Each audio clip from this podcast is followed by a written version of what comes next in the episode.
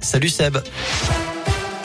Salut Cyril, salut à tous et à la une de l'actu, le conseil départemental du culte musulman de la Loire dénonce une décision purement politique. L'ancien imam de Saint-Chamond a été convoqué ce matin en vue de son expulsion du territoire français selon le progrès.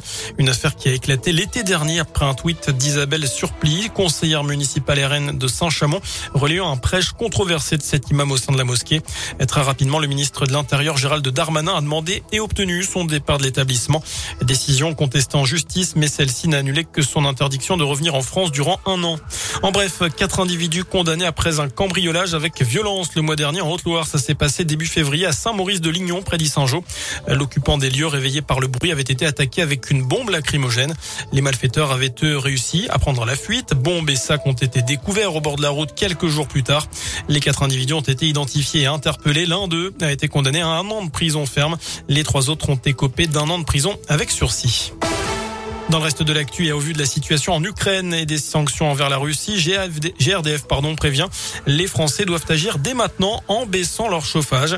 Sinon, il pourrait y avoir des réductions, voire des coupures de gaz l'hiver prochain.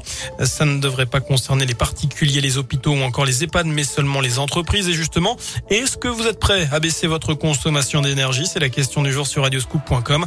Vous avez jusqu'à 19h pour répondre sur notre site internet. En parlant du conflit en Ukraine, au moins 7 personnes ont perdu la vie et 22 autres ont été blessés dans une frappe russe ayant partiellement détruit le bâtiment de l'administration régionale de Mykolaiv, c'est dans le sud du pays. De nouveau pour parler se tiennent aujourd'hui à Istanbul, la Russie qui annonce réduire radicalement son activité militaire dans les régions de Kiev et Tchernigiv. Des discussions ont également lieu en ce moment entre Vladimir Poutine et Emmanuel Macron.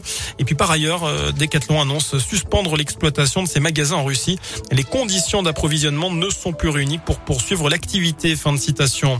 Un rappel, c'est la dernière ligne droite pour Parcoursup. Les lycéens de terminale et les jeunes en réorientation ont jusqu'à ce soir minuit pour formuler jusqu'à 10 vœux sur cette plateforme d'admission dans l'enseignement supérieur. Ils auront ensuite jusqu'au 7 avril pour peaufiner leur lettre de motivation et leur dossier de candidature. Parcoursup qui s'invite également dans la campagne présidentielle.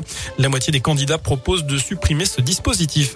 On passe au sport du foot et l'équipe de France défie ce soir l'Afrique du Sud à Lille. Coup d'envoi à 21h15 alors que le Portugal joue sa qualif pour la Coupe du Monde avec la finale des barrages ce soir face à la Macédoine du Nord. Barrage aussi en Afrique avec notamment Algérie, Cameroun, Maroc, Congo et Tunisie, Mali à partir de 21h30. Enfin, la sortie aujourd'hui d'une série documentaire sur Johnny Hallyday.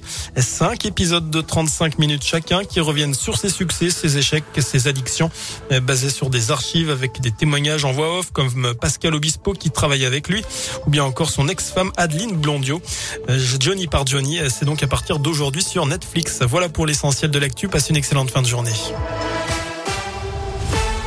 Plus